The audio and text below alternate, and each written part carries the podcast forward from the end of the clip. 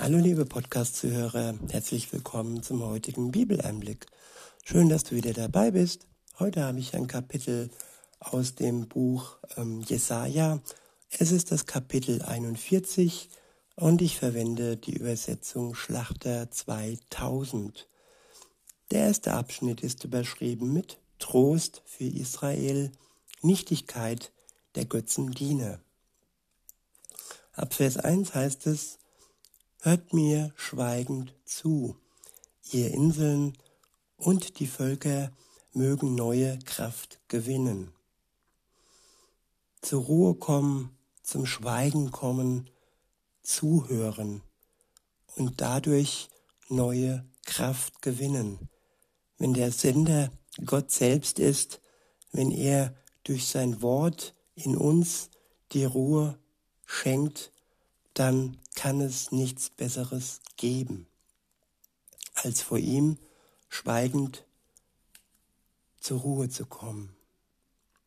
Weiter heißt es, sie sollen herzukommen, dann mögen sie reden. Wir wollen zusammenkommen, um miteinander zu rechten.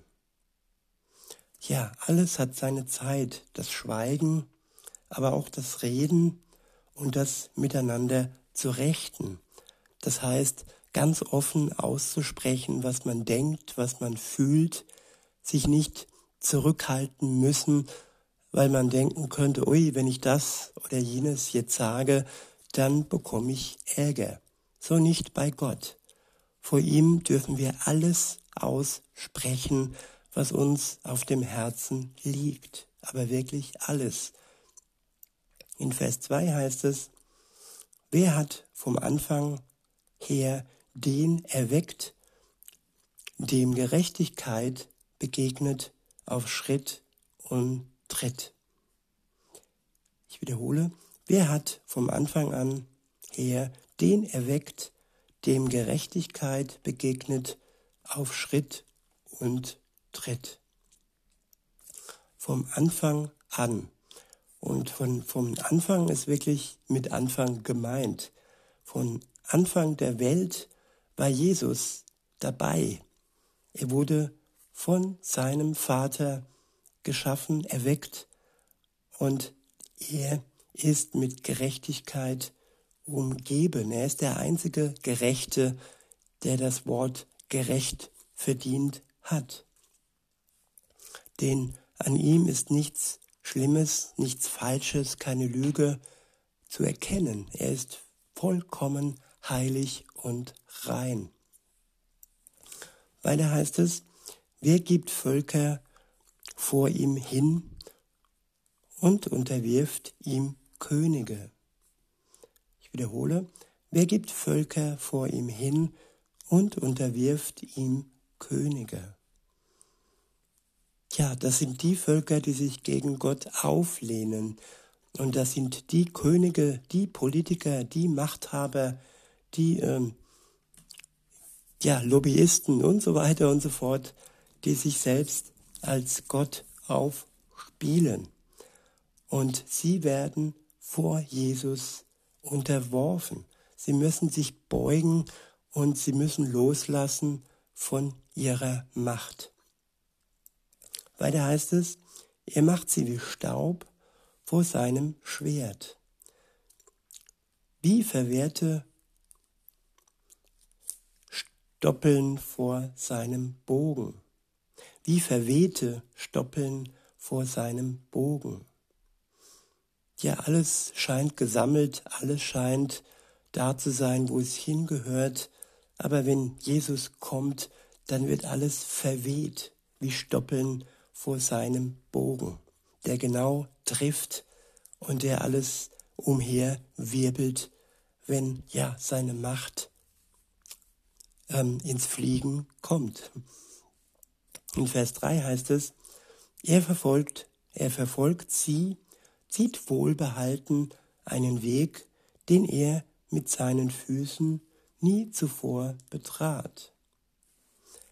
Wiederhole, er, er verfolgt sie, zieht wohlbehalten einen Weg, den er mit seinen Füßen nie zuvor betrat. Ja, die Menschen denken, es gibt Orte, wo Gott nicht hinkommt.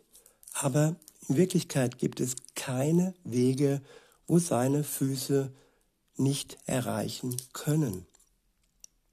In Vers 4 heißt es, wer hat es bewirkt und ausgeführt? Er, der die Geschlechter gerufen hat von Anbeginn. Ich, der Herr, der ich der Erste bin und auch bei den Letzten noch derselbe. Ich wiederhole.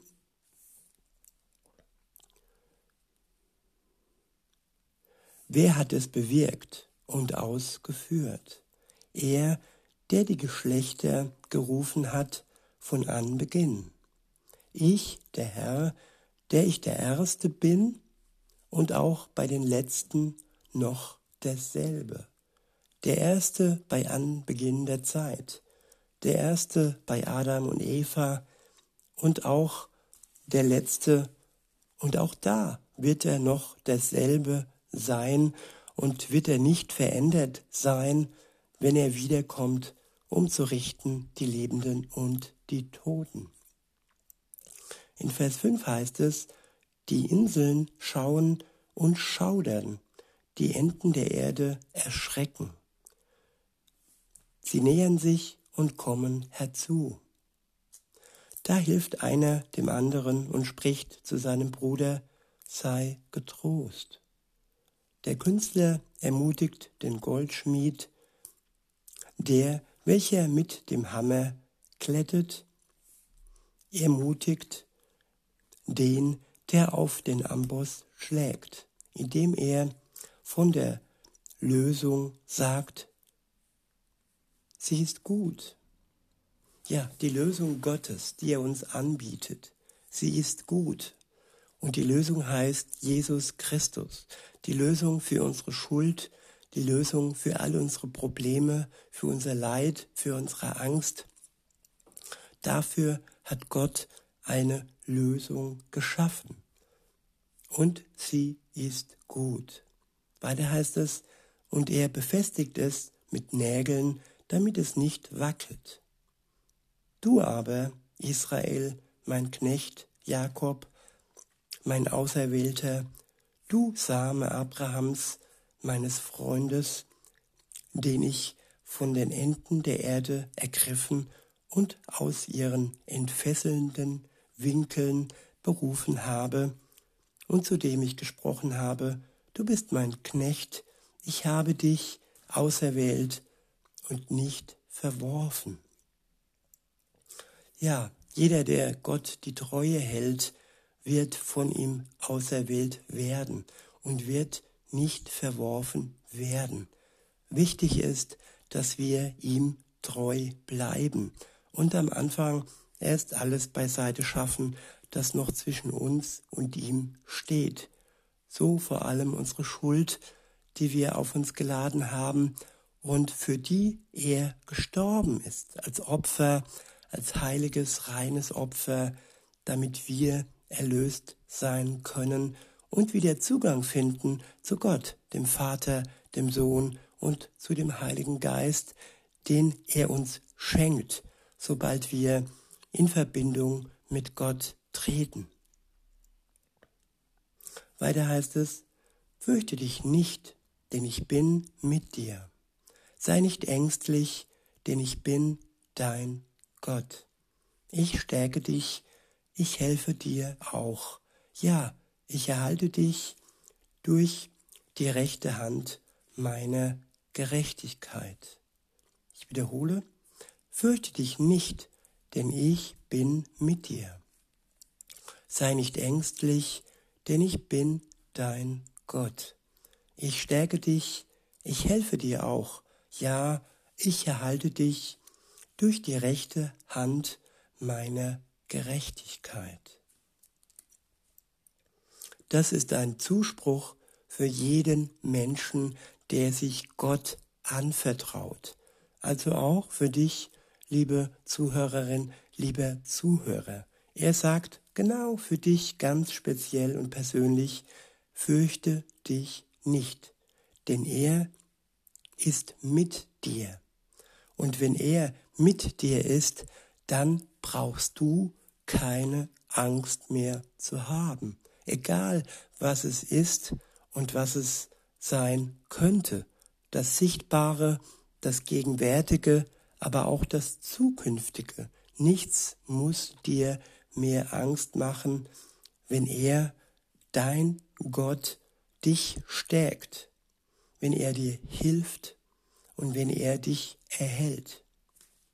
Wenn er dich erhält durch seine rechte Hand, seiner Gerechtigkeit. Denn er ist wahrhaftig gerecht und von ihm wird in keinster Weise Ungerechtigkeit ausgehen.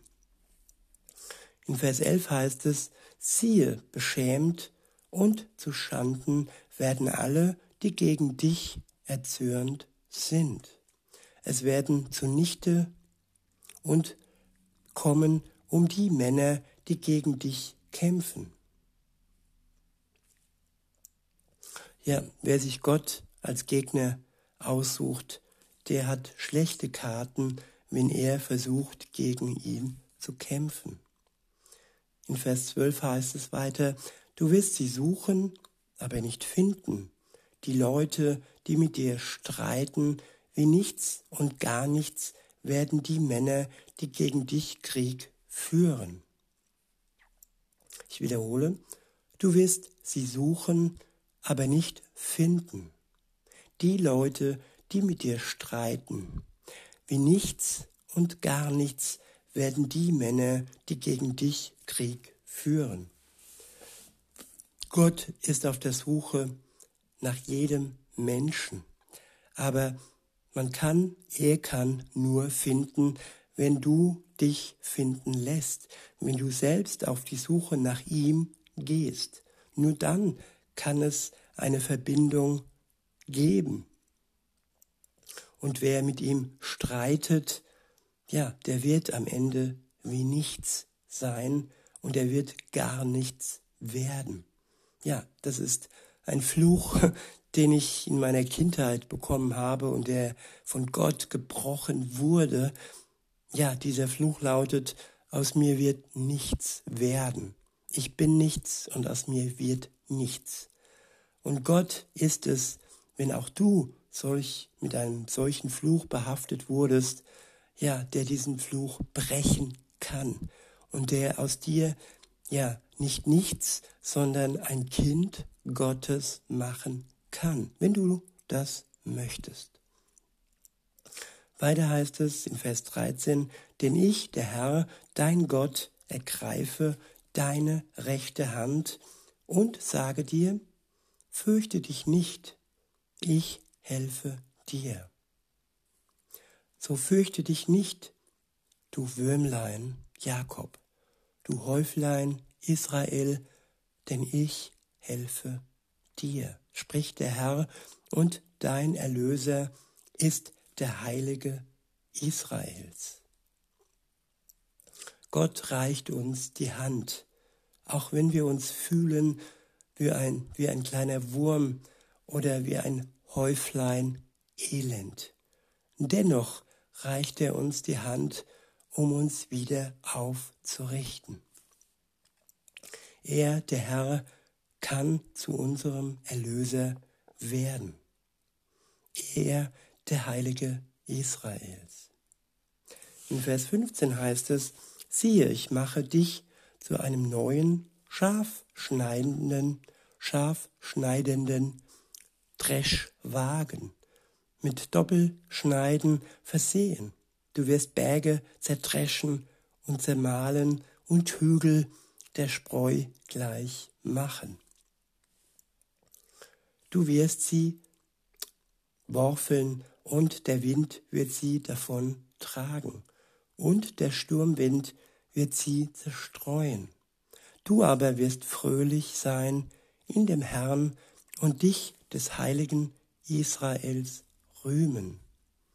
Wir aber können fröhlich sein in dem Herrn und ihm, den Heiligen Israels, rühmen, wenn wir es zulassen, dass er zu uns Kontakt aufnimmt, wenn wir selbst den Kontakt zu ihm möchten, wenn wir zu ihm reden, zu ihm beten, wenn wir ehrlich sind und ja, uns als sein Kind ähm, machen lassen. Wenn du noch nicht mit ihm unterwegs bist, dann bist du schon sein Geschöpf. Er ist dein Schöpfer. Aber er möchte, dass du ja nicht nur Geschöpf bleibst, sondern dass du zum Kind Gottes wirst. Weiter heißt es, die Elenden und Armen suchen Wasser und finden keins. Ihre Zunge verdorrt vor Durst. Ich, der Herr, will sie erhören. Ich, der Gott Israels, will sie nicht verlassen. Ja, er erhört die, die nach ihm schreien in der Not. Und dann wird er, so heißt es in Vers 18, ich lasse Ströme hervorbrechen auf kahlen Höhlen, auf kahlen Höhen und Quellen inmitten der Täler. Ich mache die Wüste zum Wasserteich und dürres Erdreich zu Wasserquellen. Seine Schöpferkraft ist zu all diesem fähig. Er kann dir alles geben, was du benötigst im Leben, wenn du ihm nur Vertrauen schenkst. In Vers 19 heißt es, ich setze Zedern, Akazien, Myrten und Ölbäume in der Wüste. Ich pflanze Wacholderbäume, Platanen und Zypressen miteinander in der Steppe, damit alle miteinander es sehen und erkennen und es sich zu Herzen nehmen und ermessen, dass die Hand des Herrn dies gemacht, dass er, dass der Heilige Israels es geschaffen hat. Er ist der Schöpfer von Himmel und Erde, vom ganzen Universum. Und wir sind aufgerufen, wir sind eingeladen, dies zu erkennen. In Vers 21 heißt es, bringt eure Rechtssache vor. Spricht der Herr, schafft eure stärksten Beweisgründe herbei. Spricht der König Jakobs. Sie mögen sie herbeischaffen und uns verkünden, was sich ereignen wird. Das Frühere, was ist es? Verkündet es, so wollen wir es bedenken und dessen Ausgang erkennen. Oder lasst uns hören, was kommen wird. Verkündet, was künftig geschehen wird. So werden wir erkennen, dass ihr Götter seid. Ja, tut doch etwas Gutes oder Böses, so werden wir uns verwundert anschauen und es miteinander betrachten. Ja, der Mensch, der sich als Gott aufspielt, am Ende ist er nicht dazu in der Lage, etwas wahrlich Gutes zu tun. Deshalb ist dieser Aufruf hypothetisch gemeint. Es gibt nur einen, das ist der wahre Gott der Bibel, der wahrhaftig Gutes schaffen kann und schon geschaffen hat. Denn, so heißt es weiter, siehe, ihr seid gar nichts und euer Tun ist nichtig. Ein Gräuel, wer euch erwählt. Ich habe einen von Norden her erweckt und er ist von Sonnenaufgang her gekommen, einer, der meinen Namen anruft. Er wird über Fürsten kommen wie über Lehm und wird sie zertreten wie ein Töpfer den Ton. Ja, mit diesem einen ist Jesus Christus gemeint, der am Ende über Fürsten, Könige, Machthaber, Politiker und so weiter kommen wird wie über Lehm und wird sie alle, die nicht in seinem Namen diese Welt regiert haben, zertreten. Es geht hier wirklich um die, die ihre Macht ja nicht in Gottes Namen einsetzen, sondern gegen ihn und vielleicht sogar satanisch und teuflisch in dieser Welt regieren. Denn er ist der Töpfer, der mit dem Ton macht, was ihm gefällt. Das klingt hart, aber das ist gerecht. Und wer sich ihm zuwendet, der wird nicht zermalmt werden, sondern er wird als kostbares Gut, als kostbarer Mensch, als Sohn, als Kinder Gottes, sorry, als Kinder Gottes angesehen werden.